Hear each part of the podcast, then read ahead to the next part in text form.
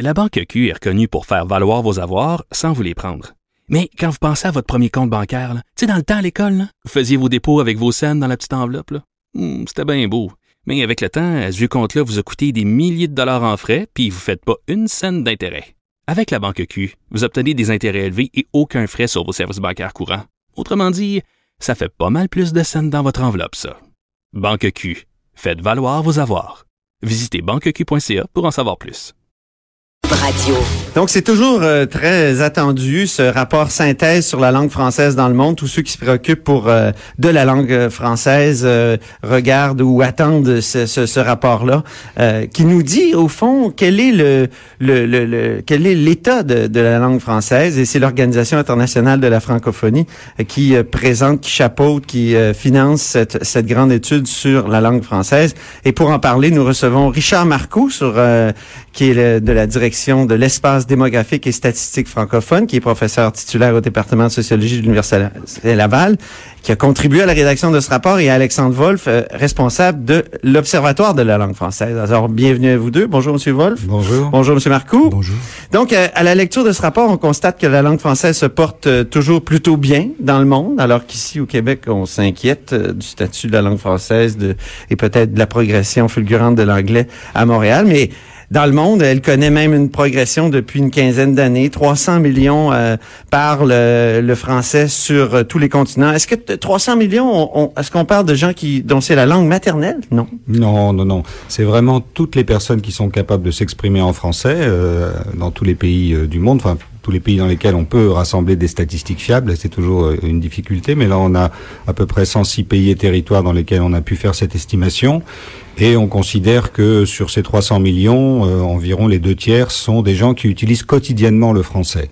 Mais pour autant, ça ne veut pas dire que c'est leur seule langue. Et même la réalité de la francophonie aujourd'hui, à l'échelle internationale, euh, c'est une réalité plurilingue. C'est-à-dire que les locuteurs de français sont aussi, euh, et parfois d'abord, des locuteurs d'une autre langue nationale. C'est beaucoup le cas en Afrique et en particulier en Afrique subsaharienne qui est la partie du monde dans laquelle la croissance de la langue française, de l'usage du français, est la plus importante.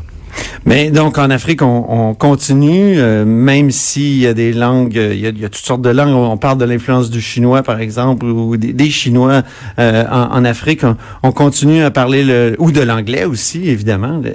On continue à parler le, le français, même si c'est une langue coloniale, tout ça. Oui, non, le continent africain euh, est, est, caractérisé par l'usage de langues qui sont des langues endogènes, des langues nationales, et qui sont souvent très nombreuses. Hein, ce qui a permis d'ailleurs au-delà de la question de la colonisation, qui est un fait et qui explique la présence historique de ces langues internationales comme le français ou l'anglais ou le portugais ou l'espagnol, euh, mais cette multitude de langues nationales explique que euh, ces langues euh, qui sont arrivées avec la colonisation ont été adoptées et utilisées comme langue d'intercommunication entre ces populations de langues différentes, et puis finalement euh, établies comme langue d'enseignement par les États indépendants euh, au tournant des années 60 et qui, ont, qui explique la progression aujourd'hui de cette langue française qui arrive essentiellement par l'école, même si euh, au fil du temps, euh, de plus en plus, euh, elle est une langue aussi du foyer, de la société, de la vie privée, mais beaucoup aussi de la vie publique, de la vie économique, de la vie des affaires, de la justice, de l'administration, etc. Euh, L'autre facteur très important sur la dynamique des langues euh, aujourd'hui, c'est l'Internet, hein, n'est-ce pas, Monsieur Marcoux? Mm -hmm. et, on, on, pourrait penser que l'Internet anglicise euh, à fond la caisse, et, et, mais euh, ce n'est pas le cas, je pense. Non, pas du tout. Internet, non? en fait, contribue le plutôt largement à consolider différentes langues, des langues minoritaires, des langues qui sont importantes comme la langue française, l'espagnol et autres. Donc, on le voit sur la toile, en fait, et Alexandre pourra en parler davantage parce qu'il y a une complète du, du rapport, une, une sous-section qui concerne justement la langue sur la toile et c'est assez, euh, assez important. Donc, en fait, alors qu'on aurait effectivement pu s'attendre qu'il y ait eu une homogénéisation de l'espace sur la toile à partir de l'anglais, c'est pas le cas du tout. C'est pas ce qu'on observe du moins. Mais on a l'impression, quand on écoute parler les jeunes qui sont tout de suite, euh, qui sont d'emblée dans, dans, dans, dans, le numérique et tout ça, que même les phrases qui leur viennent, c'est des phrases en anglais, euh, les, les, les, mots. Euh, donc, donc c'est non seulement le vocabulaire aujourd'hui, mais, mais c'est les phrases. J'ai vu des des, des, des parlementaires ici. Euh, euh, récemment, il y a un exemple, il y a un parlementaire qui a dit Shame on you. C'est sorti euh, tout seul. On a l'impression que c'est l'Internet qui, chaque jour, nous envoie des informations en anglais, qui nous anglicise. Mais là, votre rapport, dans le fond, nous, nous est très rassurant. oui, non, le français est, est, quatrième langue d'Internet. Évidemment, c'est une estimation qui est basée sur des calculs assez complexes et qui fait une moyenne hein, de la position des langues, parce que Internet est un continent quasiment sans limite. Mhm. Donc, il est difficile d'être derrière chaque internaute. Mais la tendance est très claire et la tendance, elle est celle qu'indiquait Richard Marco à l'instant, c'est-à-dire que, euh, et c'est d'ailleurs naturel, euh, les gens qui utilisent Internet, les internautes, euh, utilisent de préférence leur langue, leur langue maternelle quand c'est possible, ou la langue qu'ils maîtrisent le mieux. Et compte tenu de cette dynamique du français, qui est aujourd'hui la cinquième langue au monde par le nombre de locuteurs, il est logique que sa place soit assez confortable et plutôt stable. C'est surtout ça qui est intéressant. Et du point de vue de l'évolution historique, ce que vous indiquiez, euh, c'est exactement l'inverse qui se passe, c'est-à-dire que la place de l'anglais qui était euh, extrêmement majoritaire au tout début d'Internet se réduit progressivement au fil des ans, ce qui n'empêche pas euh, que dans certains contextes, en tant que langue internationale, comme l'est aussi le, français, elle puisse être utilisée, utilisée par des locuteurs de différentes langues. Mais la dynamique est très claire, c'est le plurilinguisme. Mmh. Euh, est-ce que est-ce qu'il y a un, risque pour le français à s'étendre un peu comme euh, on dit souvent pour l'anglais, plus il s'étend, plus il devient le globish? Hein, la, donc une espèce de sous-anglais. Euh, est-ce qu'il y a ce risque-là pour pour le français ou c'est une langue beaucoup plus normée, beaucoup plus. Euh, en fait, il y a des variétés de français. Donc, oui. Nous, on travaille pas sur un français normé. Lorsqu'on définit les francophones, on les définit avec leur accent, avec leur, leur façon de parler, et ainsi de suite. Pour nous, ce qui est, ce qui est important, c'est qu'ils forment un tout, ils sont capables de se comprendre les uns les autres. Ouais. Donc ça, c'est particulièrement important pour nous dans cette définition que oui, on qualifie d'assez inclusive pour définir les francophones, mais c'est important. Peut-être juste pour rajouter par rapport à ce que vous disiez tout à l'heure concernant les expressions qui sont utilisées, euh, vous citiez euh, quelqu'un de l'Assemblée nationale. Oui, oui, euh, c'était François Bonnardel qui avait crié ça. En fait, on voit cette, cette, Alexandre en a parlé tout à l'heure, on voit ce plurilinguisme très, très, très important à l'Assemblée nationale du Sénégal. On va voir parfois des gens qui vont utiliser des expressions en Wolof, donc pour s'interpeller les uns les autres, en bamanant pour le Mali. Donc, on a aussi cette espèce d'hybridation qui, qui, qui s'opère. Ce qui est important, en quelque sorte, c'est qu'au bout de la ligne, lorsqu'on parle français, qu'on se comprenne entre nous. Oui, oui, oui. Il y a bien des Québécois aujourd'hui qui disent ah, on parle pas vraiment le français, on parle le québécois. Sur ce mm-hmm. débat-là, vous vous situez où, vous, M. Barcou? Ben, en fait, je pense que c'est tout un débat, comme vous le savez, et puis bon, en, en, Acadie également, il y a ce genre de débat-là par rapport à, au chiac? par rapport au chiac et différentes variétés du, du français. On a ces, ces, différentes expressions de la langue française et qui sont parfois peut-être euh, qui qui, font en sorte qu'on a l'impression qu'il y a une distance. Mais à partir du moment où l'échange se fait, on le voit bien, on se comprend. Moi, je suis étonné, par exemple, de voir des auteurs comme Michel Tremblay euh, qui sont lus euh, euh, de façon partout dans le monde. Le dernier, mm-hmm. le dernier livre d'Amadou Kourouna, un auteur ivoirien très célèbre, avec également le français ivoirien qui est bien présent dans, dans, dans, son, dans son bouquin, est extrêmement apprécié, extrêmement lu, ainsi de suite. Donc, j'ai comme l'impression, et la toile, Alexandre, tu me corrigeras, mais j'ai comme l'impression que la toile, les échanges sur la toile ont permis justement d'étendre ces variétés de français-là de façon à ce que les francophones d'un peu partout sur la planète se comprennent de mieux en mieux. Je crois que c'est une grande force du français justement d'avoir cette euh, capacité à exprimer les différents univers culturels, symboliques, euh, des références euh, de, de, toute nature, et euh, qui, à travers cette langue en partage, c'est une expression qu'on aime mhm. beaucoup à la francophonie, oui. permettent à ces différentes cultures, à ces différents univers de communiquer. Et c'est une des, des, vertus et aussi un, un des combats de, de, la francophonie, c'est de défendre l'idée que une langue, c'est évidemment bien plus qu'un instrument de communication. Mhm. C'est une vision du monde, ben c'est une capacité à, à, comprendre le monde et surtout à anticiper ses évolutions, tout en considérant les intérêts des populations qui sont porteurs de ces langues. Et c'est pour ça que la place des langues dans les organisations internationales, par exemple, est un, est un dossier majeur pour nous et on considère que le français, aux côtés des autres langues, naturellement, doit avoir sa place pour permettre une démocratie internationale évidemment euh, à l'échelle des organisations, qui a ses limites.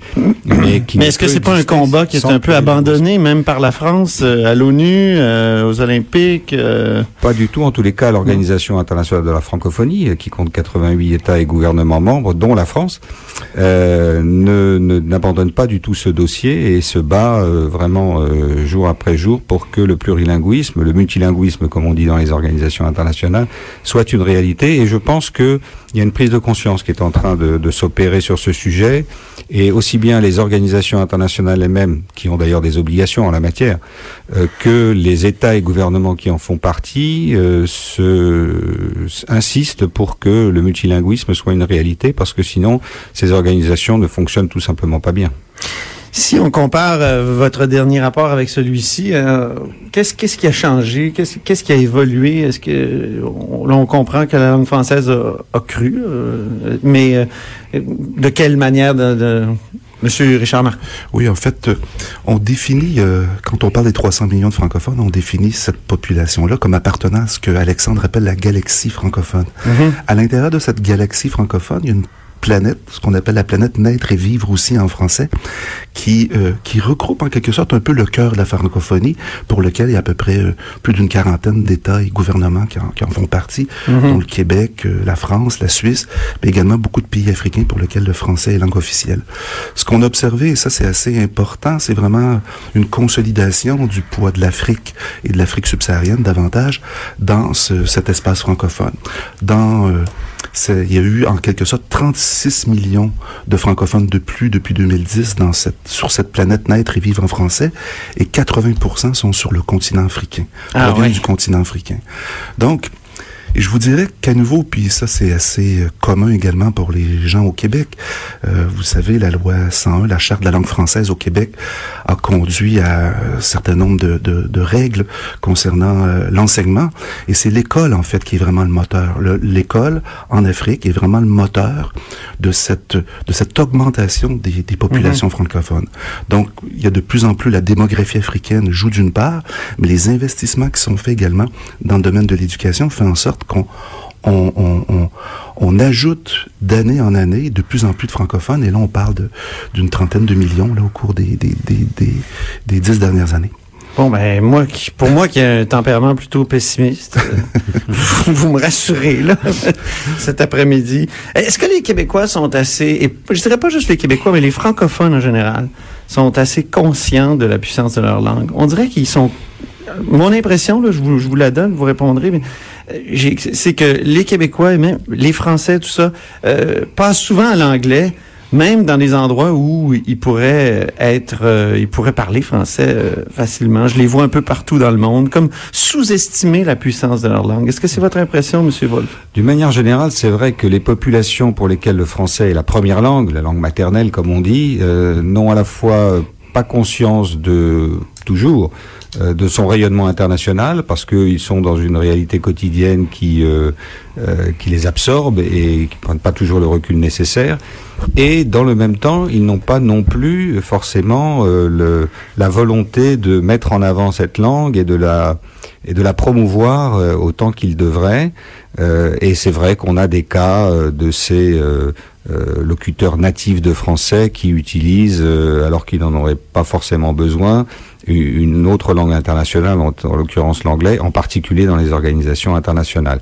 Mmh. Et ça leur est beaucoup reproché par les autres francophones, qui aujourd'hui sont majoritaires. Et je pense que l'une des vertus de notre ouvrage, c'est aussi de, de, faire prendre conscience à ces francophones euh, natifs, en quelque sorte, euh, qu'ils font partie d'un ensemble, qu'ils doivent être euh, respectueux de cet ensemble et qu'ils doivent être solidaires aussi des autres francophones, et en particulier des francophones d'Afrique, qui, notamment au sein des organisations internationales ont besoin de pouvoir s'exprimer en français pour défendre leurs intérêts et, leur vision du monde. Donc euh, oui, c'est vrai que les francophones euh, de langue maternelle sont peut-être un peu moins allants euh, que les autres. Bien. Ceci étant, c'est pas propre. Oui, oui, Monsieur Marcoux, le mot de la fin. Non, en fait, c'est pas propre à l'espace francophone, ce rapport-là. On retrouve ça également dans l'espace hispanophone, dans l'espace lusophone, dans l'espace arabophone. Cette espèce de rapport à une langue qui est une langue dominante à l'échelle de la planète, qui est l'anglais et qui se répand. Mais parfois pas toujours, qui se déclinent pas toujours de façon compréhensible, quoi. Oui, ouais, c'est ça, une sorte de, de, globiche dont je parlais tout à l'heure. Ben, je vous remercie beaucoup. Donc, c'était, euh, merci beaucoup Richard Marcoux. Euh, merci beaucoup euh, Alexandre Wolf, est responsable de l'Observatoire de la langue française. Et Richard Marcoux, lui, il est professeur titulaire au département de sociologie de l'Université Laval. Ne partez pas parce qu'après la pause, c'est Sol Zanetti, député de Jean Lesage, avec qui on va parler laïcité et intégrité du territoire québécois. Antoine Robitaille. Là-haut sur la